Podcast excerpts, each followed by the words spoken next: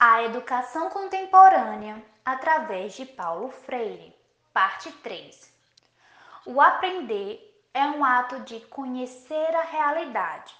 Na visão de Paulo Freire, essa é uma prática política que pode libertar o homem da ignorância social e possibilitar assim a luta pelos direitos básicos, tornando-os capazes de pensar e analisar o mundo.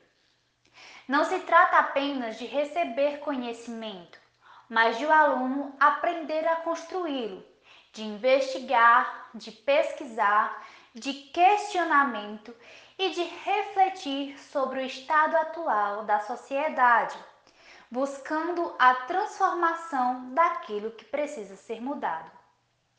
Como bem escreveu Paulo Freire, ensinar não é transferir conhecimento, mas criar as possibilidades para a sua produção ou a sua construção.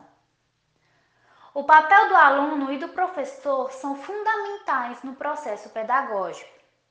Para tanto, é preciso um ambiente motivador que promova o conhecimento pessoal, social e coletivo do educando.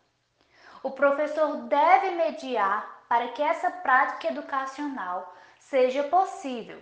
Não irá acontecer sem educadores engajados e comprometidos com esse objetivo.